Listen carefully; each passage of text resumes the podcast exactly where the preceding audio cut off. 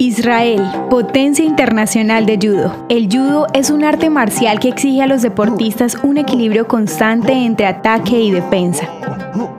Este deporte ha despertado una nueva pasión en Israel, producto de sus logros en los Juegos Olímpicos, campeonatos europeos y en torneos de Grand Slam. Para 1990, Israel no figuraba en el escenario de esta disciplina, pero gracias a la llegada de maestros y deportistas de Europa y África, Israel alcanzó un nuevo nivel y con este una racha de victorias. En 1992, los judokas Yael Arad y Oren Smadja ganaron las medallas de plata y bronce en los Juegos Olímpicos de Barcelona. Por su parte, Ariel Sevi ganó tres medallas de oro y una de plata en el Campeonato Europeo de Judo y una preciada medalla de bronce en los Juegos Olímpicos de Atenas en 2004. En los Juegos Olímpicos Río 2016, Israel ganó dos bronces de la mano de Jarden Jerby y Or Sasson. Esta trayectoria deportiva le permitió a Israel convertirse en sede de tres exitosos torneos en los últimos años y próximamente organizará el Campeonato Mundial de Judo.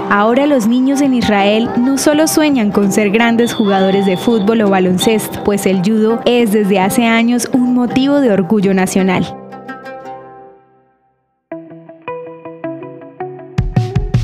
Esto es Audio Historias de Israel. Si quieres apoyarnos, recuerda que puedes compartir, guardar o comentar.